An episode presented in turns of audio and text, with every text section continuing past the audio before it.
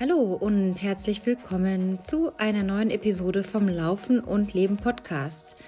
Deinem Podcast für die Themen rund ums Trailrunning, wie du deinen Weg von der Straße auf den Trail mit mehr Leichtigkeit meistern kannst. Es gibt Trainingstipps, Erfahrungsberichte und ich berichte immer wieder gerne auch in kleineren Zwischenfolgen über den ganz normalen Wahnsinn des Alltags, der seit September 22 für mich hier in Tunesien ist. Und dieses Mal habe ich mir was ausgedacht für euch. Und zwar starten wir heute mit Tina in eine sogenannte Ultramarathon-Serie. Also es geht darum, euch verschiedene Personen vorzustellen, die den Weg in den Ultramarathon gefunden haben und quasi aus erster Hand von ihren Erlebnissen und Erfahrungen berichten, den einen oder anderen Tipp für euch bereit haben und die einfach mit einem guten Beispiel vorausgehen, was möglich ist.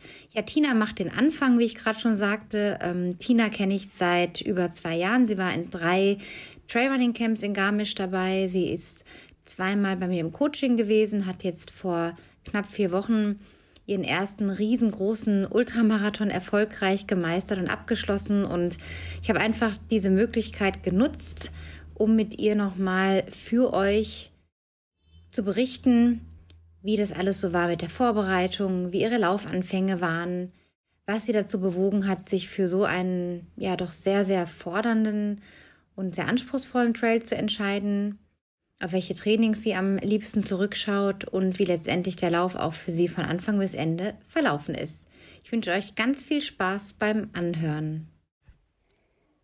Diese Episode wird unterstützt von Blackroll. Ja, der Schlaf ist ja ein ganz wichtiges Thema bei uns Läufern, egal ob du jetzt auf dem Halbmarathon unterwegs bist oder auf den Marathonstrecken oder sogar noch länger wird der Schlaf immer wichtiger und essentieller. Es ist nicht nur das reine Lauftraining und die Ernährung, die für Erholung sorgen, sondern eben auch der Schlaf und vor allem der Schlaf vor Mitternacht. Und ich habe jetzt auch in der letzten Zeit meine Schlafroutine etwas vernachlässigt und merke dann ganz deutlich, dass ich schwerer aus den Federn komme am nächsten Tag und einfach so eine Müdigkeit in den Knochen durch mich durchkriegt und ich dann teilweise sogar auch meine Trainings verlege oder eben auf lockere Läufe ausweiche. Das ist alles nicht so schlimm, wenn es mal nur eine Phase ist, aber diejenigen unter euch, die jetzt so Nachteulen sind, den kann ich wirklich ans Herz legen.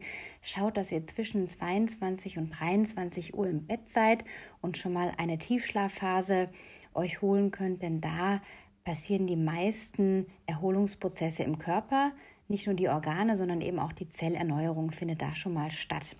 Und ihr könnt euren Schlaf und auch, dass ihr schneller und besser aufstehen könnt, euch fitter fühlt, fördern. Zum Beispiel mit dem Recovery-Kissen von Blackroll oder einer speziellen Decke, die ihr auch auf Reisen wie das Kissen ganz leicht zusammenfalten könnt und mitnehmen könnt. Vor allem das Kissen eignet sich für jede Schlafposition. Und wer sich ganz ausstatten möchte, kann auch noch auf die sogenannte Recovery Base zurückgreifen, eine spezielle Matratze, die ihr auch im Shop bei Blackroll findet. Also all diese Dinge, die können einfach den Schlaf fördern und unterstützen. Es sind da immer viele Faktoren, die dazu beitragen, dass ihr fit und unverletzt und gesund bleibt als Läufer. Und vielleicht habt ihr ja Lust, mal was auszuprobieren. Schaut einfach vorbei unter www.blackroll.de slash shop und könnt dort stöbern mit dem Gutscheincode ANNA2023 10% Rabatt auf eure Bestellungen bekommen. Viel Spaß beim Ausprobieren und jetzt geht's weiter zur Episode. Herzlich willkommen, liebe Tina. Du bist zugeschaltet aus Frankfurt heute am Nachmittag. Ich aus der Hitze Tunesiens zu dir ins relativ kühle Frankfurt. Erstmal, ja, schön, dass du dir heute die Zeit nimmst, um über deinen Weg vom ja, Halbmarathon, von den Anfängen deines Laufens bis hin zum Ultramarathon zu sprechen und mal so den Hörern mit auf den Weg zu geben, wie ist das eigentlich, wenn man so eine lange Zeit unterwegs ist und was passiert da eigentlich alles so in einem. Aber erstmal Hallo nochmal. Dann auch Hallo von meiner Seite und schöne Grüße nach Tunesien. Ja. ja, Tina, wir kennen uns seit etwas über zwei Jahren. Ich erinnere mich, du warst äh, eine ganz aufgeschlossene, ganz extrovertierte Person auch, eine Läuferin, die im Mai 21 ins Camp nach Garmisch gekommen ist. War gerade so nach dieser Corona, ersten Corona-Phase wo wieder so ein bisschen mehr ging. Und äh, ja, du warst ja total begeistert vom Trailrunning und ähm, hast dann auch entschieden, dass du ein Coaching später in Anspruch nehmen möchtest. läufst schon seit knapp sechs Jahren, hast äh, zwei Straßenmarathons mittlerweile gemeistert, du hast zwei Ultramarathons geschafft. Den ersten letztes Jahr im Mai, das war der Rennsteig Supermarathon. Da hast du dich so ein bisschen in Eigenregie äh, quasi vorbereitet und warst im April auch nochmal im Camp in Garmisch und dann hieß es, ich mache jetzt diesen Supermarathon und das kriege ich schon irgendwie hin. Du hast es auch geschafft, also du hast wirklich äh, auch gut gefinisht. Und dann bist du im August, nee, Ende im Dezember letzten Jahres nochmal auf mich zugekommen und hast gesagt, Anna, ich möchte mich da in Innsbruck für die, ja, 88 Kilometer waren es dann am Ende anmelden und können wir uns da zusammen vorbereiten? Und deine Frage war ja auch, sind fünf Monate realistisch? Und ich habe gesagt, ja, du hast eine gute Basis und es ist gut, ein paar Monate mitzubringen und das nicht jetzt irgendwie in zwölf Wochen abzuhaken. Ja, und so haben wir uns dann gemeinsam von Anfang Januar bis dann vor kurzem bis Juni vorbereitet. Du hast es geschafft. Also da nochmal herzlichen Glückwunsch für diese wunderbare Leistung und die Zähigkeit, die du gezeigt hast. Jetzt aber erstmal ein bisschen zu deinem Laufhintergrund. Wie bist du überhaupt zum Laufen gekommen? Also grundsätzlich gibt es bei mir nicht diesen einen Tag oder diesen ersten Lauf, wie du schon gesagt hast. Also es war bei mir tatsächlich 2018 muss es gewesen sein, so früher, also 17, 18 rum, habe ich angefangen mit dem Laufen, aber eher weil ich einen Ausgleich gesucht habe und ähm, ja, ich hätte nie gedacht, dass ich jemals in meinem Leben einen Marathon laufen werde, geschweige denn einen Ultramarathon. Und ich glaube, was Trailrunning ist, wusste ich damals noch gar nicht, dass es sowas gibt. Also es gab nicht diesen typischen einen Moment. Ich habe halt einfach angefangen mit dem Laufen, mir tatsächlich eine Laufuhr gekauft, auch das erste Mal Laufschuhe und bin eigentlich die ersten zwei Jahre dann schon regelmäßig gelaufen, aber echt nur so eins bis zweimal pro Woche. Also so habe ich mich wirklich sogar zum Halbmarathon gebracht mit eigentlich nur zweimal pro Woche Training und das alles allein. Aber ich habe es halt wirklich kontinuierlich durchgezogen seitdem. Also dass es da nie eine richtige längere Pause gab. Also und was warst du am Laufen, das dich so bei der Stange gehalten hat? Was hat dich da so fasziniert oder dir so eine Freude gebracht?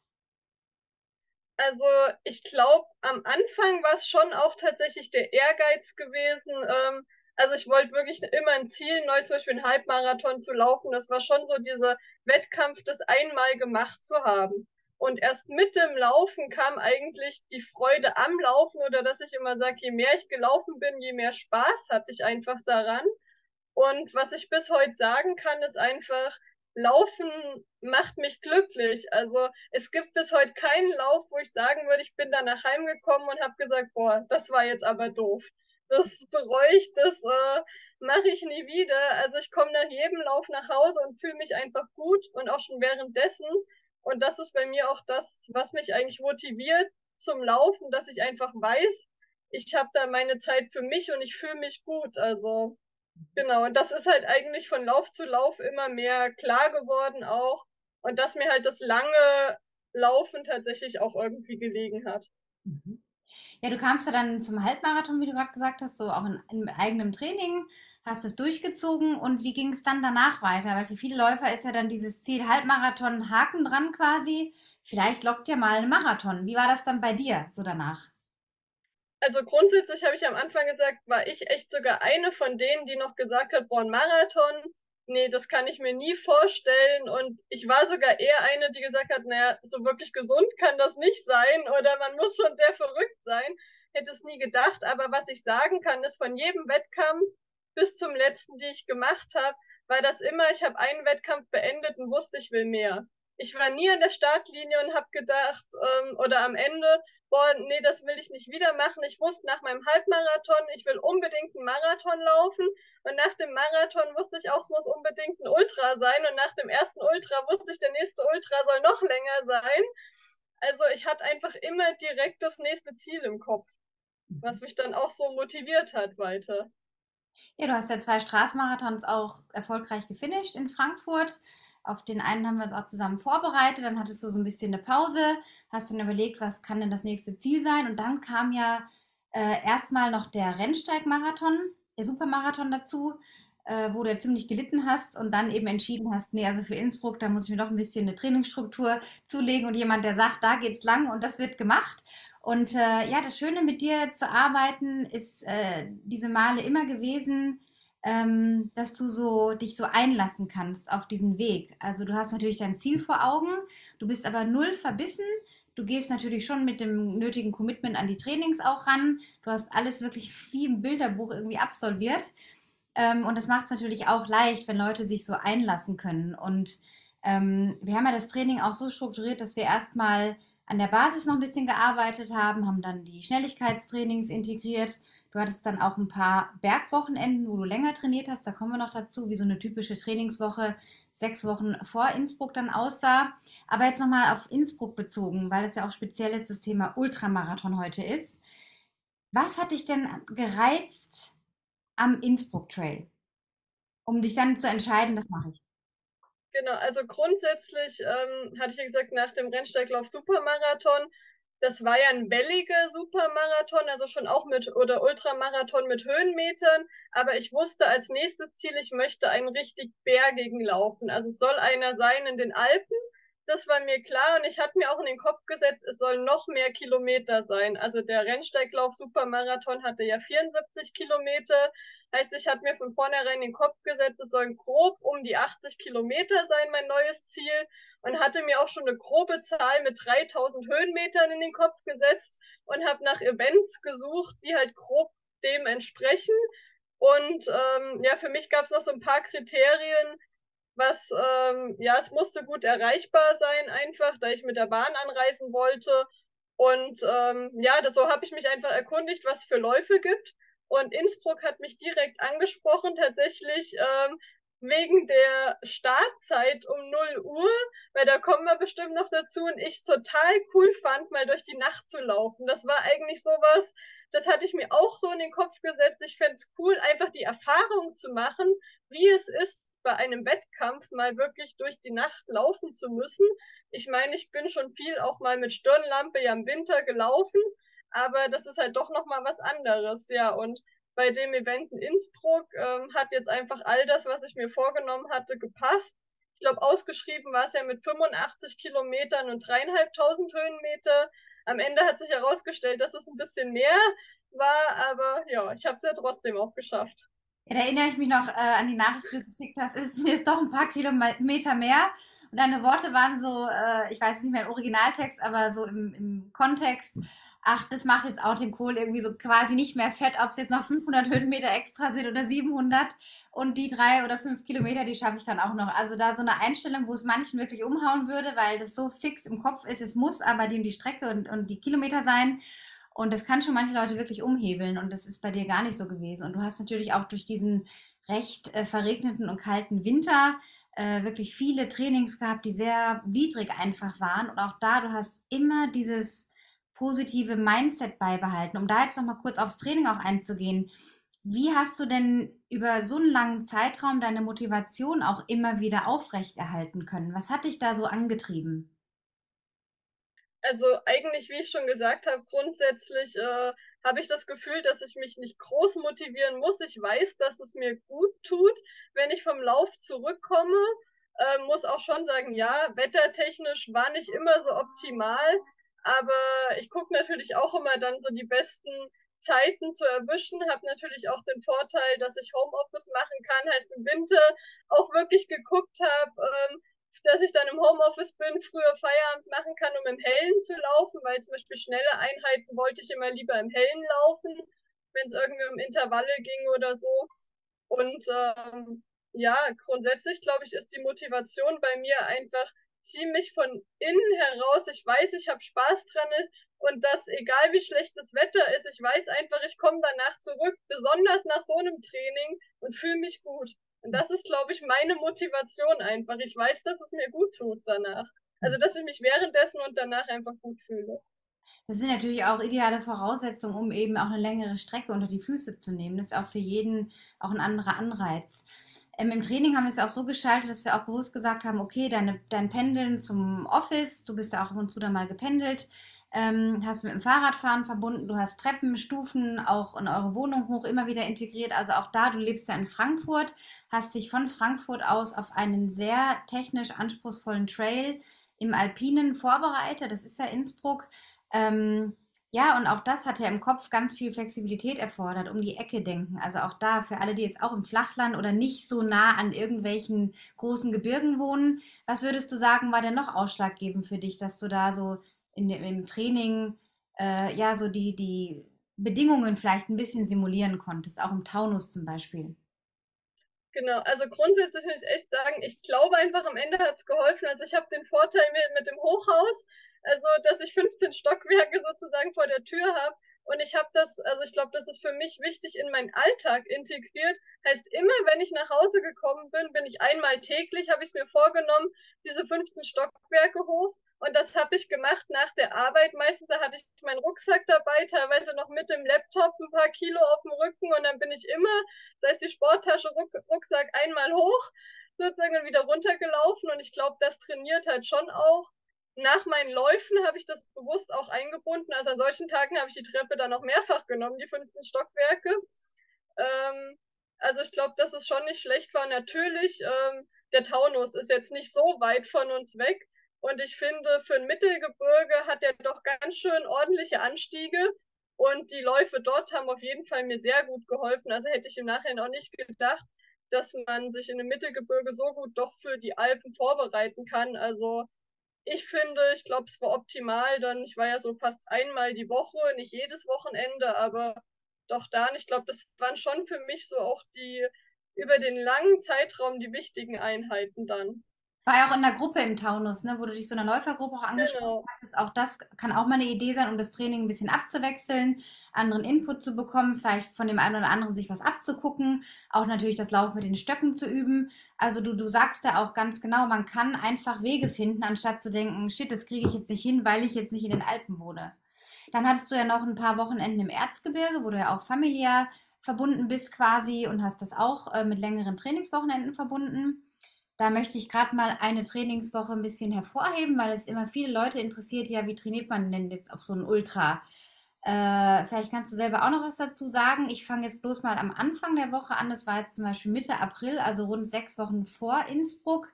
Da begann die Woche mit einem Montagslauf, also der heißt einfach äh, Recovery Run in Zone eins, also gemütliches Wohlfühltempo. Da warst du 40 Minuten unterwegs. Dann war der Dienstag bei dir ein Ruhetag. Es waren sowieso immer vier Läufe bei dir die Regel. Also du hast mir auch ganz genau gesagt, an welchen Tagen du laufen möchtest, dass du noch genügend Zeit haben möchtest für andere Freizeitaktivitäten, Freunde zu sehen, Zeit mit deinem Mann zu verbringen. Also du hast jetzt natürlich schon den Fokus für das Training aufgebracht, aber nicht alles irgendwie, alles andere jetzt stehen und liegen gelassen. Das ist ja auch nicht Sinn der Sache. Du hast das einfach richtig mit den Möglichkeiten, die du hast, gut integriert. Dann kam der Mittwoch.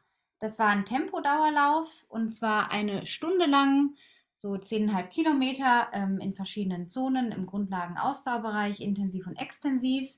Dann Donnerstag ein Ruhetag und dann hattest du Freitag, Samstag, Sonntag einen Dreierblock. Ja, mit zwei längeren Läufen, auch ein Run-Hike und eben einem lockeren Lauf. Kannst du dich dann noch an dieses Wochenende vielleicht speziell erinnern? Ja, wie das da so für dich war, im Mittelgebirge dich jetzt für Innsbruck vorzubereiten? Ich, also ich glaube, ich kann mich sogar noch gut dran erinnern, weil ich glaube, es gab mehrere Wochenende. Ich glaube, das lange Wochenende war unter anderem eigentlich der Osterwochenende oder das Osterwochenende. Und ähm, genau, es war meist so, dass, glaube ich, der erste Lauf, dann der Freitagslauf nochmal ein ruhigerer, kürzerer war.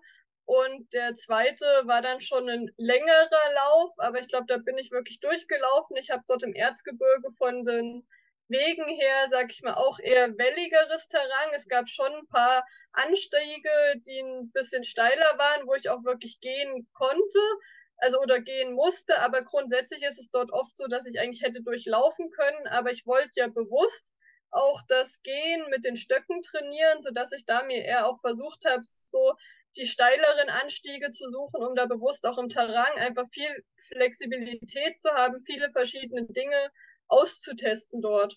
Und der dritte Lauf war dann, glaube ich, meist der längste gewesen, wo ich dann aber wirklich auch das Tempo am niedrigsten gehalten habe, also mit dem höchsten Anteil auch wirklich an Hiking, wo ich auch wirklich versucht habe, immer wenn ich ähm, jetzt gelaufen bin, hatte ich die Stöcke dabei im Training, weil ich ja wusste, dass ich bei Innsbruck bei dem Lauf auch definitiv meine Stöcke dabei haben werde. Also habe ich da immer schon versucht, auch einfach die Technik zu üben mit den Stöcken da tatsächlich zu laufen. Und es war dann immer ein Mix aus Laufen und Gehen mit Stöcken. Und es ist ja auch immer wichtig, gerade bei solchen längeren Wochenenden auch das Equipment natürlich auf Herz und Nieren zu prüfen, die, die Wettkampfverpflegung, die Trainingsverpflegung, dass man dann im Wettkampf keine bösen Überraschungen hat und denkt, ach, ich habe jetzt bei meiner letzten Bestellung noch so ein Goodie mitbekommen oder in der Goodie-Bag, in der Starttüte, Beutel ist da noch irgendwie was drin, vielleicht ein Riegel, den man noch nicht kennt, kann wirklich ein Desaster sein. Also auch das war für dich eine ideale Übungsmöglichkeit, um eben alles auf Herz und Nieren zu prüfen. Dann haben wir uns ja, das war dann richtig klasse, als sowieso ich gerade in Deutschland war, noch getroffen und zwar direkt in Garmisch. Das war dann Anfang Mai, also rund einen Monat vor Innsbruck. Da haben wir dann so ein paar richtig, äh, ja, tolle und sehr anstrengende Bergintervalle zusammen gemacht und du hast dann gleich noch ein paar Tage drangehängt, um eben auch nochmal ja richtig so im Voralpenbereich zu trainieren. Würdest du sagen, das war auch nochmal eins so der entscheidendsten Wochenenden für dich, auch nochmal so in so einem Terrain, Terrain ein bisschen mehr zu sein und ja, auch mit dir alleine zu laufen, jetzt nicht in der Gruppe. Was war da so für dich, äh, ja, das, was du da so mitgenommen hast aus Garmisch? Also definitiv, wenn ich jetzt ein Training oder Trainings nennen müsste, war das das ähm, entscheidendste Wochenende. Also ich glaube, da habe ich viel mitgenommen eigentlich weniger wirklich die Grundlagen Ausdauer, weil die war vorhanden. Also auch ganz viel so einfach sich einzustellen auf die Berge, auch wieder da zu spüren, es ist halt doch was anderes als im Mittelgebirge. Dann äh, auch wirklich mal an der Steilheit zu merken, okay, mal an die Grenzen zu gehen. Dafür waren ja auch die Intervalle mit dir gedacht. Also das war dann wirklich nochmal gut auch zu merken, okay, da geht noch was, wie du es genannt hast, mental, dieses Mantra, äh, man kann meist immer noch mehr aus sich rausholen, als man denkt. Und natürlich auch längere Läufe in den Bergen waren wirklich nochmal gut, um sich an das Terrain, wirklich was dort anders ist, zu gewöhnen. Und natürlich für mich war das auch definitiv der letzte Equipment-Check, weil ich weiß, in meinem längsten Lauf hatte ich wirklich schon, ich glaube, ich hatte die Kleidung an, die ich am Ende auch tatsächlich beim Ultra anhatte. Und ich bin mit meinem kompletten Trail-Rucksack gelaufen, auch mit dem Equipment, mit dem Pflichtequipment, was ich brauche. Heißt, ich hatte wirklich Regen, Jacke, Wechselsachen, alles dabei, um einfach einmal zu wissen, wie es sich überhaupt anfühlt. Und ich hatte auch die Sorge, passt alles in den Rucksack rein, wobei das war eigentlich am Ende gar kein Problem, aber einfach zu wissen, wie fühlt es sich denn an, mit doch ein bisschen mehr Gepäck auch unterwegs zu sein länger, weil das habe ich auf den kleinen Mittelgebirgstouren meist nicht gemacht, dass ich zum Beispiel Wechselsachen dabei hatte oder so. Man würde da natürlich auch merken, wenn jetzt der Rucksack irgendwo klemmt oder reibt oder die Kleidung irgendwo noch nicht stimmt. Ne? Also auch das ganz wichtig. Und eben auch diese längeren Wochenenden zu nutzen, um eben den Körper auf Ermüdung zu trainieren. Und bei dir war es dann halt auch so schön zu sehen, wie du dich über diese Wochen und Monate in deiner Fitness so entwickelt hast, dass du einfach diese, diese Läufe, diese Mehrbelastung wirklich total gut weggesteckt hast. Und das war natürlich dann auch nochmal ein super Zeichen, dass für Innsbruck letztendlich die Lichter wirklich auf grün stehen. Jetzt würde ich gerne noch in die Woche vor dem Rennen kommen. Also wie das für dich war, zu wissen, wow, da ist jetzt dann am Freitag nach der Start durch die Nacht. Du hast diese fast 90 Kilometer vor dir. Wie waren denn so die Tage davor? Nimm uns da mal mit, wie du dich gefühlt hast, wie du dich äh, noch so versorgt hast. Was war da so die Anreise und so diese ganze Woche mal so kurz zusammengefasst, die vier Tage? Genau, also grundsätzlich ähm, glaube ich, hatte ich schon einfach eine riesige Vorfreude. Also ich glaube, das ging echt so fast zwei Wochen vorher los. Also ich kann sagen, ich glaube, so fast genau eine Woche vorher, an dem Wochenende, habe ich mich, ich glaube, sehr intensiv mit der Strecke auseinandergesetzt, was ich eh schon gemacht hatte, aber ich habe wirklich auswendig gelernt, wo die ganzen Verpflegungsstationen sind, an welchem Kilometer. Ich hatte grob im Kopf wirklich das Höhenprofil der ganzen Strecke. Also ich würde sagen, so die fünf bis sieben Tage vorher war intensiv auch so mental sich mit der Strecke vorzubereiten, zu überlegen, ja, was kann denn kommen, was kann passieren. Und genau, also ich bin am Mittwoch tatsächlich angereist nach Innsbruck, also zwei Tage vorher, hatte ab dem Mittwoch schon frei, also musste auch da nicht mehr arbeiten dann. Und äh, wir sind ja mit dem Zug angereist früh morgens und ich bin am Mittag rum dann angekommen in Innsbruck. Herrlichster Sonnenschein, 25 Grad, genau mein Wetter. Also das Wetter hat schon gepasst eigentlich da. Und die Prognose war anfangs der Woche noch gar nicht so gut gewesen. Ich weiß noch, dass wir telefoniert oder geschrieben hatten und du noch gesagt hast, oh, es sieht eher so nach Regen aus zum Wochenende hin und nicht so gut. Und am Ende sollte sich herausstellen, dass es mal wieder ganz anders wurde vom Wetter als gedacht. Ja, da kommen genau. wir drauf. Also ich, ja. ja. ja genau, ich bin da eigentlich gut angekommen, habe dann am Mittwoch gleich noch einen kurzen Lauf gemacht in Innsbruck, so 40 Minuten, aber ganz entspannt, auch komplett flach dort am Inn und habe hauptsächlich eigentlich die Bergkulisse genossen und ja, mir im Kopf schon überlegt, wo ich wohl langlaufen werde und ja, welche Berge ich dann sozusagen zwei Tage später erlaufen werde. Genau, dann war ja der Freitag, der Tag sozusagen vor dem eigentlichen Race und da muss ich sagen, so ein bisschen hat sich der Tag schon wie Race Day angefühlt. Also es war so, die letzte Nacht davor habe ich gut geschlafen. Also wir hatten ein Hotel im Stadtzentrum von Innsbruck circa 15 Minuten zu Fuß auch vom Start- und Zielbereich entfernt. Das war auch etwas, was mir wichtig war, dass ich wirklich da an dem Tag des Rennens keinen Stress habe. Ich wollte einfach nah dran sein und ähm, genau da einfach möglichst wenig äh, Stress durch irgendwelche Fahrten wohin haben, dass ich da auf öffentliche oder irgendwas angewiesen bin. Genau, und der Freitag war dann eigentlich recht entspannt, locker mit einem relativ späten, langen Frühstück bis mittags und dann habe ich meine Startunterlagen abgeholt nachmittags. Und dafür muss man ja einmal sein Pflichtequipment komplett vorzeigen. Es war alles kein Problem, auch super gut organisiert dort. Und tatsächlich habe ich dann sogar nachmittags nochmal Zeit gefunden, um wirklich einen Powernap zu machen. Also ich konnte tatsächlich nachmittags auch nochmal schlafen. Ja, und ähm, genau, dann ich gerade deswegen, ja genau, dann war ja noch das Race Briefing an dem Tag. Das ist ja verpflichtend für jeden Läufer, wo es einfach nochmal letzte Infos gibt.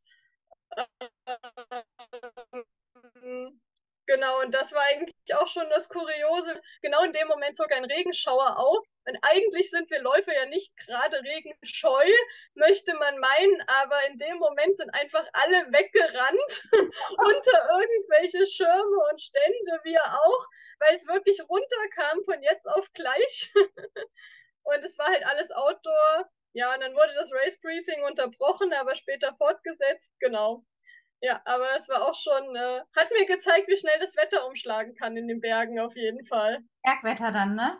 Aber es lief und einigermaßen stabil. Du bist dann, oder ihr seid ins Hotel zurück, du hast dann nochmal eine Mahlzeit zu dir genommen, äh, deine ja. Sachen alle vorbereitet, warst dann wirklich schon on time oder überpünktlich quasi fertig hast die letzten Stunden noch mit ja, Abhängen sozusagen zugebracht. Ja, und dann kam der Zeitpunkt, mal zum Start zu gehen. Was kam genau, da? da war ja gar noch eine Story. Genau, und zwar, ich hatte echt alles penibel vorbereitet mit Checkliste, was in mein Trailrucksack muss, alles gepackt, Kleidung und bin zum Start gelaufen mit meinem Mann. Und als ich ähm, am Start ankam und die ersten Läufer sah, sagte ich nur zu meinem Mann, shit, ich habe meine Startnummer vergessen. Das heißt, ich habe wirklich an alles so penibel gedacht und ähm, ja, die Startnummer lag tatsächlich noch im Hotel. Schon fertig gemacht, an dem Startnummernband dran, alles ausgefüllt. Ich wusste auch genau, wo sie lag. Ja, aber sie war halt nicht bei mir am Körper, wo sie sein sollte. Heißt, mein Mann ist dann tatsächlich auch nochmal ähm, zum Hotel gelaufen. Ich habe alleine vor dem Start gewartet dann und ähm, knapp eine halbe Stunde später kam er dann aber auch mit meiner Startnummer ja, und dann konnte es tatsächlich losgehen auch. War ja echt ein bisschen Glück im Unglück, weil wenn ihr jetzt, sage ich mal, losgelaufen seid und wärt um halb zwölf da gewesen oder um 20 vor zwölf, wäre es ja wirklich sehr, sehr knapp geworden oder hätte dann vielleicht einfach totale Verspätung gehabt, ne? Ja, genau. Also die haben uns ja gesagt, eine Dreiviertelstunde vorher sollte man da sein, kam mir auch viel vor, vor allem weil wir ja nicht so viele Starter waren, da jetzt kein Riesenprozedere gibt, irgendwas. Und im Nachhinein muss ich echt sagen, ja, zum Glück waren wir so früh am Start und dass da alles nochmal gut gegangen ist, ja. Ja, und dann so die letzten Minuten vor dem Start. Du weißt jetzt, es kommt ein sehr langer Tag auf dich zu. Was hast du da gefühlt, so in den letzten fünf bis zehn Minuten? Die ganzen Läufer um dich rum, diese Nachtstimmung, die Musik, so die anderen vielleicht auch ein bisschen beäugen, wie die so drauf sind, alles um dich herum wahrnehmen und auch innerlich zu merken, oh, was, was ging dir da durch den Kopf? Also ich glaube, klar, irgendwie war ich aufgeregt, wobei das ging eigentlich. Es war schon auch Vorfreude. Und ich glaube schon, ich habe auch sehr die Menschen um mich drum so geguckt, ja, wie sind die so drauf? Also was ich sagen kann, ist, ich hatte das Gefühl so, Es wurde gut Stimmung gemacht von den Moderatoren, aber die Läufer waren doch sehr in sich gekehrt, eher so jeder für sich in seinen Gedanken und auch viele andere noch eher so bei ihrer Familie und ich stand eigentlich auch am Rand weit hinten im Starterfeld mit meinem Mann und äh, ja, war eher so in meinen Gedanken, ja. Mhm. Und schon so ein bisschen aber auch mental sich innerlich drauf vorzubereiten. Hattest du denn zu dem Zeitpunkt irgendwie das Gefühl schon, das schaffe ich, ich bin vorbereitet oder gab es da irgendwelche Zweifel oder Unsicherheiten, wie es vielleicht dann keine Ahnung, so Gedanken wie, oh, hoffentlich kicke ich nicht um oder hoffentlich, äh, ja, mache ich keinen Fehler oder macht der Magen mit. So gab es da solche Gedanken auch. Also ich glaube, Zweifel hatte ich eigentlich beim Start nicht und auch während des ganzen Rennens so wirklich eigentlich gar nicht. Ähm, ja klar, man überlegt immer, man weiß, es kann so viel passieren an einem Tag. Aber ich glaube, das ist auch so meine Einstellung. Wenn ich in so ein Race gehe, dann glaube ich einfach erstmal nur, das wird schon alles gut werden. Und in dem Moment, also Zweifel hatte ich gar nicht. Ich glaube, das meiste war echt Vorfreude einfach auf das Rennen. Der Startschuss fiel. Du bist losgelaufen. Wie hast du denn so die ersten Kilometer, auch bis zum ersten Checkpoint, deinen Rhythmus so gefunden? Wie, wie hat sich das alles so ergeben oder eingependelt?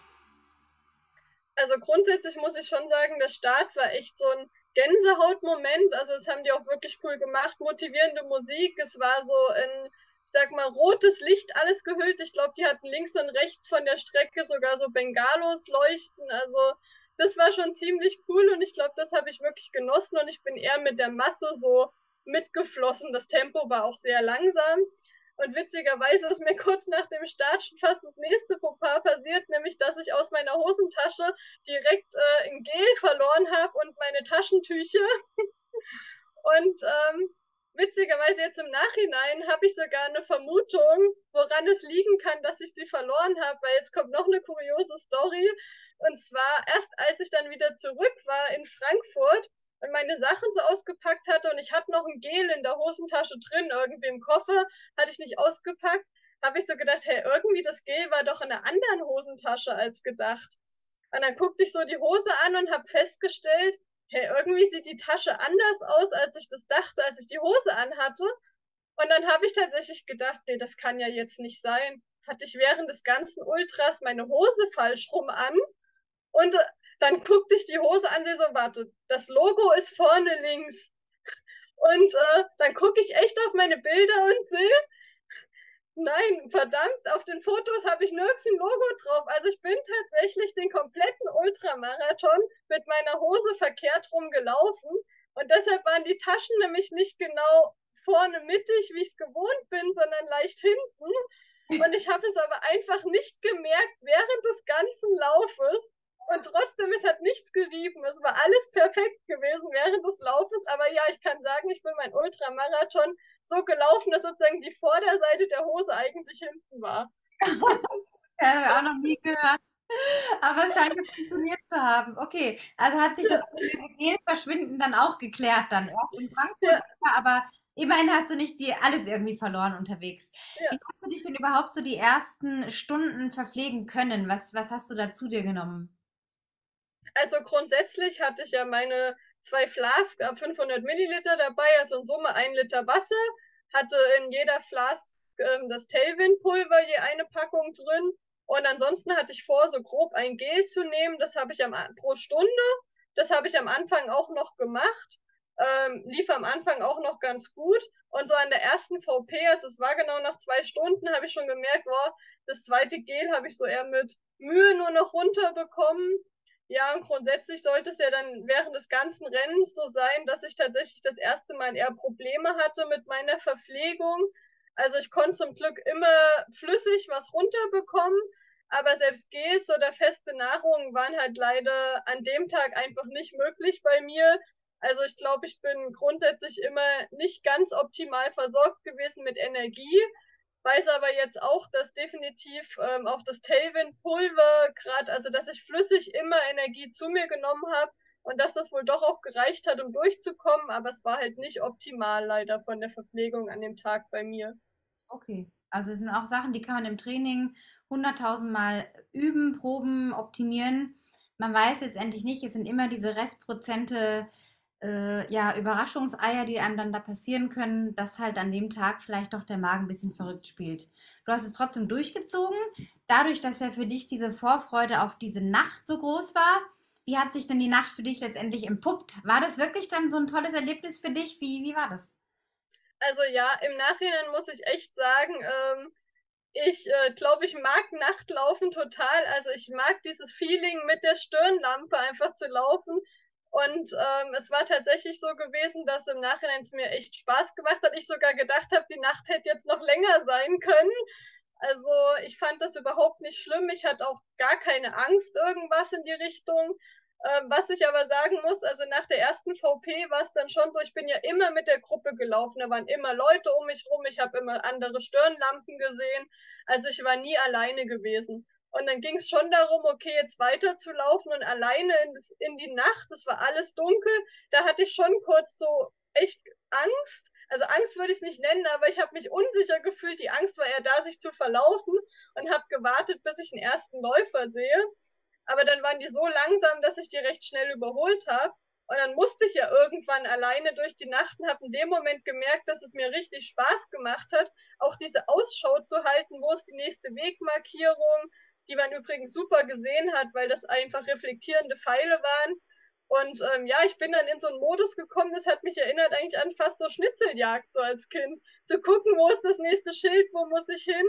Und das so mit der Taschenlampe, also wie früher als Kind mit der Taschenlampe durch den Wald, war das halt so mit der Stirnlampe zu laufen. Also ich hatte so ein bisschen eher Kindheitserinnerungen und mir hat es tatsächlich mega Spaß gemacht im Dunkeln und ich würde es auch echt äh, wieder machen. Ich glaube, ich bin irgendwie tatsächlich ein Nachtlauftyp.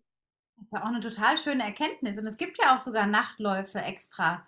Da kann man auch mal, äh, deutschlandweit gibt es die, glaube ich. Also habe ich schon mehrmals davon gehört. Ja, jetzt die Nacht ging also vorbei, der Sonnenaufgang kam, schönste Bergpanoramen, die du genießen konntest. Hm, ja, nimm uns noch mal mit so in diese erste Hälfte vom Lauf. Also bis du so bei Kilometer, bei der Marathondistanz angelangt bist, so die ersten, ja, die erste Hälfte rund. Was gab es da so für Gedanken oder körperliche Dinge? Hast du irgendwie Krämpfe gehabt oder äh, Schwächeanfall in den Beinen oder was, ja, was war so los? Genau, also da würde ich erst noch mal in der Nacht einsteigen. Also es war so, dass es am Anfang ja vom ähm, Weg auch eher bergauf ging, also tatsächlich die ersten zwölf Kilometer bergauf und dann viel im Gehschritt in der Gruppe. Dann habe ich ja gesagt, bin ich viel alleine gelaufen und dann ging es ein längeres Stück bergab. Und da habe ich tatsächlich gemerkt, dass da wohl auch meine Stärken liegen. Da hatten wir vorher auch drüber gesprochen gehabt, ähm, dass ich da einige Läufer überholt habe. Also ich habe mich super gut gefühlt. Ich würde auch da sagen, ich hatte echt gut ins Rennen reingefunden, bin aber immer mein Tempo gelaufen. Also immer so, dass es sich für mich, ähm, ich sag irgendwo schon noch entspannt angefühlt hat. Ich meine, ich wusste ja, ich habe fast 90 Kilometer vor mir, heißt, man sollte sich da nicht auspowern am Anfang. Aber ich habe schon gemerkt, ähm, ich glaube, es war so bis Kilometer 20, habe ich gefühlt nur noch Läufer eingeholt. Muss aber auch sagen, ich war an der ersten VP eine der letzten ich konnte zwischendrin nach hinten gucken und da waren nur noch wenige Läufer hinter mir. Heißt, ich hatte halt auch hauptsächlich eher Leute vor mir, die ich überholen konnte und habe da wirklich einige eingeholt. Und die Strecke war dann auch relativ ähm, flach oder eher wellig. Heißt, man hat keine steilen Höhenmeter nach dem ersten Anstieg mehr gehabt. Kann man nämlich gut sagen, bis Kilometer 50 war das alles so auf einer Höhe zwischen, ich glaube, 500 und 1000 Höhenmetern. Und man ist da halt mal ein bisschen hoch, bisschen runter. Ich konnte viel laufen. Und das waren für mich auch wunderschöne Wege. Also da bin ich voll in meinem Tempo und habe mich körperlich bis da, also wirklich bis Kilometer 50, super gut gefühlt.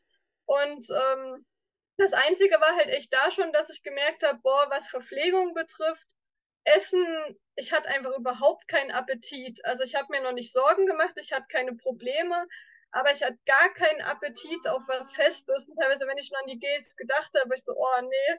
Und da ich immer mehr drauf höre, was mein Körper sagt, habe ich halt wirklich ge mir gedacht dann schon, okay, ich vertraue auf das Tailwind, ich nehme damit Flüssigenergie zu mir. Und solange ich mich auch noch gut fühle, noch keine Schwäche spüre, habe ich tatsächlich ab dem Moment schon weniger Gels genommen, als ich es vorhatte. Ich glaube, bis zur Hälfte habe ich gerade mal zwei oder drei Gels zu mir genommen und halt ähm, das Tailwind, was ich immer in meinem Wasser drin hatte. Und dann VPs habe ich natürlich aber auch, wenn es gab, Cola getrunken oder irgendwas Süßes. Das mache ich eigentlich grundsätzlich immer, dass ich dann noch einen Becher auch da was mit Zucker zu mir genommen habe. Aber ich würde sagen, die erste Hälfte bin ich sehr entspannt durchgekommen, auch da schon viel allein gelaufen, wo ich nicht mit gerechnet hätte tatsächlich so früh viel allein zu laufen, aber es hat mich gar nicht gestört. Ich habe erst voll genossen, das Panorama und äh, war voll bei mir und in meinem Flow würde ich ja, sagen. In Sachen äh, Wetterprognose, wo es ja erst nicht so toll aussah, hat das Wetter ja an dem Tag wirklich wie für dich äh, sich aufgemacht. Du bist ja immer irgendwie dem Regen so gerade noch so entkommen, oder? Weil es gab ja heftige Regenschauer. Ja, wie war das denn dann da, so durch die Nacht durch und dann in den Tag hinein die erste Hälfte und die zweite wettertechnisch? Was kannst du da sagen? Genau, also wettertechnisch war es ja grundsätzlich eher warm. Also die meisten Läufer würden wahrscheinlich das Wetter, wie es war, wirklich als zu heiß für so ein Ultra bezeichnen. Ich sag ja, ich fand es für mich optimal. Also beim Start waren es so um die 15 Grad. Ich bin mit einem Langarm-Shirt gestartet, war in der Nacht auch ganz froh, was Langes anzuhaben. Aber sobald die Sonne rauskam, wurde es natürlich unglaublich warm. Ich habe dann gewechselt auf mein T-Shirt ähm, und es waren so tagsüber eigentlich immer um die 20 bis 25 Grad, aber wirklich volle Sonne. Also auch vormittags war fast keine Wolke. Also ich bin im Grunde, würde ich sagen, fast zehn Stunden im vollen Sonnenschein gelaufen. Ähm, aber ich fand es weiterhin optimal, für mich perfekt vom Wetter, weil mir einfach das Sommerwetter liegt und ich so 20 Grad eigentlich mit Sonnenschein wirklich äh, für mich als das perfekte Laufwetter empfinde. Und genau zu dem Thema Regen. Ja, es war so, um schon ein bisschen vorzugreifen. Es waren immer mal Wolken und tatsächlich ähm, an dem höchsten Punkt, da war ich ganz froh, da waren tatsächlich dann auch mal ein bisschen trüb paar Wolken, aber ich habe nur ein paar Spritzerregen abbekommen, die ich noch als eher angenehm empfand. Und an der Verpflegungsstation meint dann nur so eine Frau, ob wir denn alle nass geworden wären. Ich so, nee, nass überhaupt nicht. Da meint sie, ja, es hätte bei denen total geschüttet und Regen wäre runtergekommen. Ja, aber ich bin anscheinend dem Regen entkommen. Also mich hat er mir nicht erwischt. Und das hatte ich auch das Glück während des ganzen Ultras, dass ähm, nachmittags dann tatsächlich auch Gewitter aufgezogen sind. Aber ähm, ich sa sagen muss, ich hatte zwar dann auch die Regenjacke an, auch gebraucht, aber es war nie ein wirklich starker Regen. Also irgendwie immer, wo ich gelaufen bin, war gerade entweder Sonnenschein oder wenigstens nur leichtes Regen, äh, leichter Regen. Also da hatte ich echt Glück gehabt. Ja, weil das Laufen im Regen hat auch nochmal was ganz anderes erfordert natürlich. Wenn die Single Trails dann super matschig werden, rutschig, auch dann steil im Gelände, das ist nicht ohne. Ne? Da wird man auch dann sehr schnell sehr, sehr viel langsamer. Wie Aber das war am Ende tatsächlich auch so gewesen, wo ich mich schon gefragt habe, wie kann das sein, dass dieser Trail so matschig ist? Das war am Ende wirklich dann schon extrem. Also das heißt, es muss vor mir auch schon woanders da geregnet haben stark, weil ich immer dachte, von dem leichten Regen, den ich jetzt gespürt habe, kann der Trail doch nicht diese Beschaffenheit haben. Weil davor war ja wirklich alles komplett trocken mittags. Ja, das ist auch eine Glückssache natürlich, ob man an so einem Tag dann wirklich, äh, sage ich mal, eher das trockene Wetter hat oder das nassere Wetter. Da steckt man natürlich nicht drin. Du sagtest ja gerade, die erste Hälfte bis Kilometer 50 ging dir auch vom Magen ganz okay, obwohl du nicht so optimal dich versorgen konntest. Wie war denn dann die zweite Hälfte für dich mit dem Magen jetzt gerade und diesem Tempo dann auch noch? Wie lief es weiter? Genau, also grundsätzlich nach den Kilometer 50 kam nämlich der erste extrem steile Anstieg, also 1000 Höhenmeter ungefähr am Stück nach oben. Und ähm, also bis Kilometer 57, also ich glaube auch auf so fünf bis sechs Kilometer verteilt. Also es war schon recht steil das Stück und da habe ich schon gemerkt, dass ich ganz schön zu kämpfen hatte, also auch mit meiner gesamten Kraft und dass ich deutlich langsamer war als erwartet und da gemerkt habe, dass mir Energie fehlt. Aber ich glaube, es war auch so das Problem, dass ich erstmal gemerkt habe, oh, so ganz stimmt das mit dem Magen nicht und da hatte ich echt auch so negative Gedanken und habe dann wirklich bewusst versucht, so das, was ich mir auch vorgenommen hatte, diese negativen Gedanken gar nicht zuzulassen und habe mich wieder immer wieder darauf fokussiert, das, was schon gut gelaufen ist, wie gut ich durch die Nacht gelaufen bin, dass ich eigentlich für mich einfach ein unglaubliches Erlebnis ist, überhaupt hier zu sein und habe da einfach meinen Fokus auf das Hier und Jetzt gerichtet, auf die Strecke. Und so bin ich tatsächlich dann auch ähm, diese 1000 Höhenmeter irgendwie hochgekommen war dann super glücklich und da war ja dann sozusagen diese Dropback-Station, also wo man seinen Dropback, das heißt, wo ich meinen Ersatzkleidung holen hätte können. Und ähm, da habe ich dann erstmal gemerkt, bei Kilometer 57, da habe ich mich auf eine Bank gesetzt an der Hütte, dass ich schon ganz schön kaputt war. Also ich war in dem Moment ganz schön fertig und dachte mir aber auch, okay, ja, ruhst dich mal aus. Und dann habe ich in meinem Dropback halt so zwei Fruchtquetschis gehabt und dann hatte ich das erste Mal Appetit drauf. Dann habe ich die beiden gegessen und die haben mir unglaublich Energie gegeben. Und ähm, ja, dann konnte es tatsächlich weitergehen und dann kam ja das steilste und anstrengendste Stück, also was ich auch wusste laut Profil, dass es das steilste Stück werden wird. Aber es war tatsächlich noch extremer, als ich es mir eigentlich vorgestellt hatte. Und ähm, also es war schon sehr alpin. Ich wusste ja so von der Höhe, okay, wir waren zwischen 1600 und 2100 Metern unterwegs dann da oben. Und ähm, in Innsbruck war es echt so, dass dort ab da die Gegend eigentlich schon fast alles über den Bäumen war. Also es war hauptsächlich ähm, alles deshalb auch volle Sonne, kein Schatten mehr und halt sehr viel Geröll. Also damit habe ich echt nicht so gerechnet. Es war sehr technisch von der Strecke, viel Geröll, dass man auch auf geraden Wegen, die jetzt nicht bergauf gingen, musste ich teilweise gehen, weil es einfach so schwierig war zu gucken, wo setze ich den Fuß hin. Also ich war da auch sehr auf Sicherheit bedacht einfach, aber wenn ich sagen muss, ich glaube, mir hat auch die Erfahrung gefehlt mit dem Gelände und ich habe in dem Moment im Lauf auch extrem viel gelernt darüber und bin dann immer sicherer von, ich sag mal, Kilometer zu Kilometer in dem Gelände gelaufen. Aber es war natürlich schon sehr körperlich anstrengend, muss aber sagen, ich hatte dann wieder sehr viel Energie und war dann eigentlich wieder in so einem Hoch, weil ich selbst unglaublich schön fand von den Ausblicken. Und auf dieser Strecke hat der Abschnitt am meisten Spaß gemacht, obwohl es definitiv der anstrengendste war. Also so zwischen Kilometer 60 war das um die Kilometer 60. Genau, also das äh, wurde dann definitiv anstrengend, steil, und technisch und so habe ich es mir tatsächlich sogar steiler, als ich es mir erwartet habe. Also da hatte ich schon echt zu kämpfen, aber in dem Moment habe ich mich auch körperlich noch echt gut gefühlt und konnte eigentlich kaum glauben, dass ich ja schon so lange unterwegs war und bis dato noch fast gar keine Probleme hatte, auch mit dem Wissen, wie ich mich ja versorgt habe. Ja, die Quetschis genau. hat auf jeden Fall ganz schön einen Kick gegeben. Und äh, jetzt hast du dann die zwei Drittel ja schon gemeistert gehabt, wusstest, aber du hast jetzt nochmal knapp 30 Kilometer vor dir. Wenn du jetzt nochmal so überlegst, ich meine, so ein Tag äh, mit ja 17,5, 18 Stunden ist ja schon eine sehr lange Zeit, in der man mit sich unterwegs ist. Ne, es sind ja dann immer so Momentaufnahmen und dann guckt man mal ein paar Sekunden auf den Ausblick, dann wieder ein paar Sekunden auf den Trail und überlegt man, oh, ist wieder Zeit zum Trinken oder Essen. Und dazwischen sind ja trotzdem ganz, ganz viele Stunden, wo man mal nicht anders denkt. Was hast denn du noch so für Gedanken gehabt? Hast du über irgendwas im Leben nachgedacht oder ein Problem bei der Arbeit oder andere Sachen? Also was, was ging dir durch den Kopf konkret noch? Kannst du dich daran erinnern? Also ich glaube, so genau kann ich es nicht sagen, aber was ich weiß, dass ich bestimmt nicht an die Arbeit gedacht habe an dem Tag.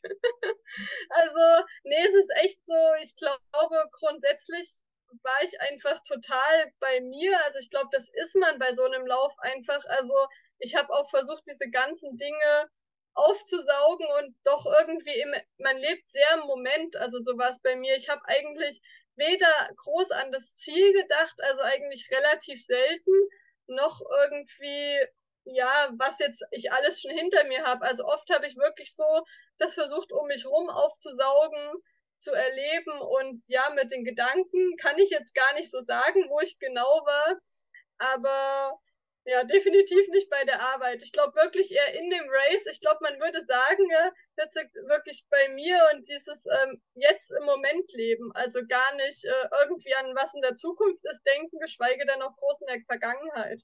Mhm. Und mit den Läufern, die du sonst so um dich rum gesehen hast, das hat sich ja dann ziemlich gezogen, das Feld. Gab es da nochmal irgendeinen Zeitpunkt, wo du gemerkt hast, ah, da ist jetzt eine Person, mit der ist so ein ähnliches Tempo möglich? Wie war das? Also es gab schon immer mal Läufe, aber ich habe also relativ wenig tatsächlich, dass ich mit jemandem wirklich zusammengelaufen bin. Also am Anfang waren ja eh alle zusammen und dann eigentlich würde ich sagen, drei Viertel des Rennens war schon für mich alleine. Mich hat jemand überholt, man hat sich auch mal kurz unterhalten, aber ehrlich gesagt ein Gespräch mehr als Hallo oder zu sagen, ja, es sind nur noch drei Kilometer bis zur nächsten VP, sich, sich da zu motivieren, war jetzt eigentlich nicht. Also ich hatte keine großen Gespräche. dann tatsächlich erst auf dem allerletzten Stück, wo ich mal mit einem Läufer länger zusammengelaufen bin, aber ich glaube, das waren auch da eher so fünf Kilometer. Aber grundsätzlich bin ich selten länger mit irgendjemand zusammengelaufen und die Gespräche waren jetzt eher oberflächlich. Also da war nicht, war doch eher jeder Läufer für sich gewesen. Ja, irgendwann ging es ja Richtung Ziel dann doch weiter. Du hast dir deinen Weg gebahnt, Schritt für Schritt äh, Richtung Innsbruck gelaufen. Du wusstest dann irgendwann, okay, jetzt sind es nur noch 10 Kilometer, nur noch 8 Kilometer, nur noch 5 Kilometer. Und dann zu wissen, oh, ich bin jetzt wirklich bald am Ziel. Wie war das für dich so, diese, diese letzten Kilometer? War das besonders emotional oder eher so, ach, das schaffe ich jetzt auch noch oder das ziehe ich jetzt noch durch oder vielleicht auch so gar nicht groß emotional? Was kam da so in dir hoch? Genau, also die letzten Kilometer, also eigentlich war das erste Mal wirklich ans Ziel gedacht, habe ich an der letzten Verpflegungsstation, die bei Kilometer 80 oder 82 war die, glaube ich ähm, offiziell sechs Kilometer vom Ziel. Und aber selbst da habe ich irgendwie noch nicht so richtig das bewusst versucht auch zuzulassen, ans Ziel zu denken, weil ich einfach wusste, da kann noch so viel passieren. Und es hieß halt auch, das letzte Stück geht nochmal relativ steil bergab. Wir hatten ja in dem Race Briefing auch so gesagt bekommen, was sind die technisch schwierigen Abschnitte. Und da war genau der allerletzte Downhill tatsächlich auch dabei. Und ich weiß noch, dass ich meinem Mann dann auch gesagt habe, ähm, ich bin an der letzten VP, sind sechs Kilometer, aber rechne mal ein bis anderthalb Stunden ein, bis ich im Ziel bin. Und ähm, tatsächlich kam das auch hin mit der Berechnung. Also ich war dann, obwohl ich eigentlich körperlich jetzt nicht, also man ist natürlich schon erschöpft, aber ich war eigentlich mehr mit Kraft, als ich gedacht hätte. Also ich konnte auch wirklich nach 80 Kilometern noch joggen, was ich vorher nicht gedacht hätte. Also ich konnte wirklich noch im Laufschritt auf den ähm, geraden oder Bergabpassagen mich bewegen, aber es war wirklich zum Ende noch mal ein bisschen technischer. Und dann halt mit dem Matsch, wie gesagt, bin ich auch mit den Stöcken im Downhill gegangen, was ich sonst eigentlich im Training auch fast nie gemacht habe, aber da hatte ich schon das Gefühl, ich musste mich eher abstützen. Und am Ende ist man eigentlich eher nach Innsbruck reingerollt, weil dann auch viel auf der Straße war. Und es waren dann alle Läufer, also ich glaube Läufer von allen möglichen Distanzen auf der Strecke. Ich wurde eher hauptsächlich überholt, weil natürlich viele auch nur 15 oder 25 Kilometer gelaufen sind. Die waren natürlich deutlich schneller. Ja, aber ich war selbst total überrascht, dass ich zum Ende noch Energie hatte, um wirklich ähm, dann auch zu laufen, weil ich viele gesehen habe von anderen längeren Distanzen, die dann wirklich schon gegangen sind. Und ich bin natürlich ohne auf die Zeit zu gucken, aber dann auch am Ende habe ich es genossen, dann echt in meinem gemütlichen Lauftempo, aber tatsächlich dann wirklich noch Richtung Ziel komplett gelaufen auch. Also ich bin da nicht gegangen, obwohl es flach war. Ja, das ist schon enorm, weil da schwinden wirklich bei den meisten die Kräfte, auch mental zu sagen, oh, das ist lange Asphaltstück und geradeaus und so, äh, mag man jetzt nicht mehr, da schaltet dann schon oft im Kopf auch viel runter, dass man dann in so einen Gehschritt verfällt. Also auch da, ja, zeugt ja deine Kraft und deine Zähigkeit einfach davon, dass das ähm, alles hingehauen hat, so für dich, dass du eben den Laufschritt noch beibehalten konntest. Und ja, dann die, die Leute an der Seite, dein Mann wartend im Ziel. Du siehst dann irgendwann diesen, diesen Bogen oder dieses Ziel. Und dann, was passiert dann? Ja, also genau, ich glaube ungefähr so 100 Meter vom Ziel war das dann halt so aufbereitet, dass wirklich die Zuschauer auch links und rechts standen. Man hat natürlich so die Musik gehört und ich habe mir auch vorgenommen, das einfach zu genießen. Deshalb, ich bin wirklich gelaufen im Laufschritt, weil es sich gut angefühlt hat, aber ich sag mal relativ langsam in einem gemütlichen Tempo und wollte dann auch nur noch genießen. Ich habe meinen Mann dann recht schnell auf der rechten Seite gesehen und es war ganz cool gemacht, dass man ein U gelaufen ist. Heißt, ich bin an meinem Mann vorbeigelaufen vor dem Ziel, dann ging es an der großen Bühne vorbei und dann bin ich nochmal an ihm vorbeigelaufen, sozusagen im Ziel. Dann konnte er mich auch zweimal filmen von beiden Seiten, auch von vorne wie ich dann ins Ziel reingelaufen bin. Also ich mache immer zum Schluss einen kleinen Zielsprint. Das hat sich so eingearbeitet bei mir seit meinen Wettkämpfen. Also ich weiß nur noch, dass ich äh, dann wirklich ab der Bühne, das waren 20 Meter vor dem Ziel, dann wirklich meinen Mini-Zielsprint eingelegt habe und äh, die Arme hochgerissen habe mit meinen Stöcken und ja, so tatsächlich durchs Ziel gelaufen bin und äh, einfach unglaublich glücklich war auch. Also ja, es war schon ein tolles Gefühl auf jeden Fall. Ja, das war dann quasi äh, abends, ne? Ungefähr so 17.30 Uhr muss es dann 18 Uhr, 18.30 Uhr so. Ähm, ja, da fehlt einem ja erstmal, also ich muss auch gerade selber nach Worten schauen, weil ich das Gefühl so nachvollziehen kann. Da fällt ja erstmal ganz schön was von einem ab und man checkt ja erstmal irgendwie gar nicht so. Äh, klar checkt man, man ist jetzt da nach so vielen Kilometern im Ziel, aber so zu spüren, was das letztendlich mit einem macht, das kam ja auch bei dir erst ein paar Tage später auf der Rückfahrt dann. Also ihr habt den Abend dann noch natürlich zusammen verbracht, ähm, ins Hotel zurückgegangen, am Sonntag dann zurück nach Frankfurt gefahren und du hast dann ja auch gesagt, dass dann wirklich irgendwann die Emotionen kamen, die Tränen auch kommen durften. Das ist auch ganz wichtig, das mal rauszulassen und sich selber auch über sich selber zu freuen, was man da geschafft hat. Und hast dann auch einen sehr langen, schönen Erfahrungsbericht niedergeschrieben. Wie war denn das nochmal für dich, so das alles nochmal zu fühlen und ja, durch diesen ganzen Lauf nochmal schreibend auch zu gehen? Also genau, grundsätzlich glaube ich, ist es echt so, so richtig verarbeitet oder so realisiert habe ich das echt erst so ein, zwei Tage danach. Also es war schon auf der Rückfahrt, auf der Zugfahrt, war ich gefühlt in den Gedanken noch ganz viel am Berg. Also war eigentlich so, als würde ich noch laufen. Also habe das wirklich weiter durchlebt und mir da schon so ein paar Stichpunkte gemacht, weil ich das Gefühl hatte, gewisse Dinge muss ich aufschreiben, damit ich sie nicht vergesse. Aber ich glaube, es hat mir auch geholfen zum Verarbeiten.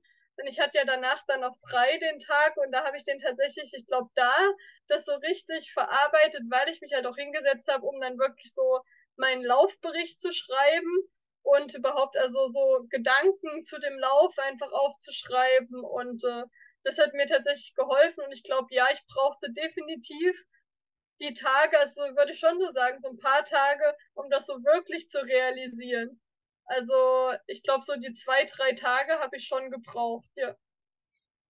Und was hast du für dich am allermeisten aus dieser Berg-Ultramarathon-Erfahrung gezogen?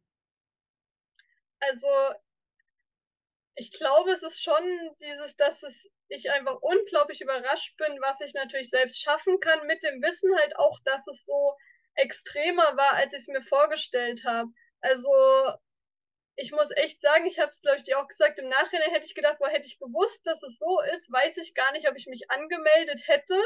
Aber ähm, gerade das macht mich so unglaublich stolz im Nachhinein, dass es schon so eine Erfahrung ist, zu wissen, okay, ja, wenn ich das geschafft habe, dann kann ich auch vieles anderes im Leben schaffen.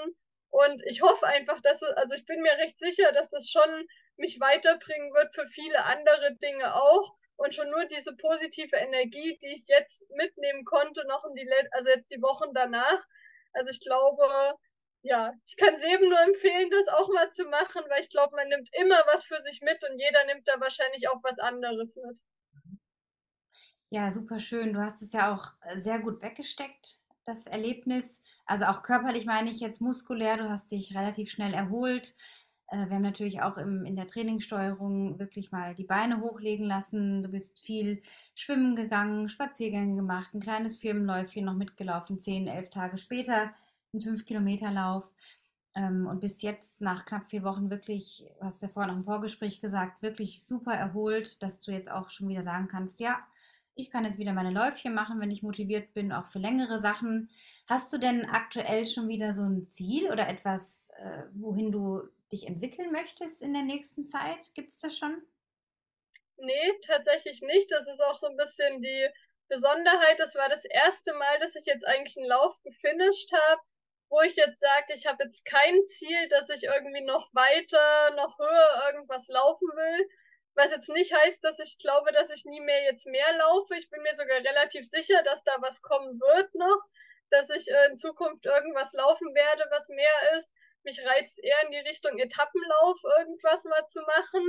Aber ähm, tatsächlich gibt's kein festes Ziel aktuell. Und ich glaube, ich genieße das jetzt auch gerade mal wirklich meine Läufe nach Lust und Laune zu machen ohne ähm, an irgendeinen nächsten Wettkampf zu denken und merke halt auch, dass ich trotzdem, ähm, also ich bin nicht weniger motiviert, auch wenn ich jetzt kein Laufziel mehr vor mir habe.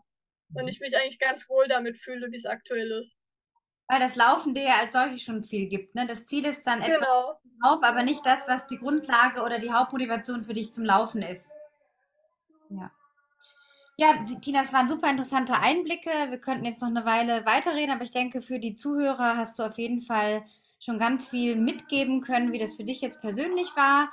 Vielleicht reizt es den einen oder die andere selber mal einen Ultra-Trail unter die Füße zu nehmen. Ob das jetzt 50 Kilometer sind oder eine längere Strecke, bleibt ja jedem selber überlassen. Hast du denn zum Abschluss noch so einen, einen Tipp vielleicht für jemanden, der auch das erste Mal jetzt speziell einen Ultramarathon vorhat, einen Ultra-Trail? Was kannst du damit auf den Weg geben? Also ich glaube grundsätzlich einfach äh, es sich zu trauen. Also wenn man vielleicht nur dieses Kleine so im Kopf hat, oh, ich würde das gern mal machen, aber ich weiß nicht, würde ich eher einfach sagen, macht es, traut es euch zu, ihr habt so viel mehr Kraft in euch, als ihr denkt.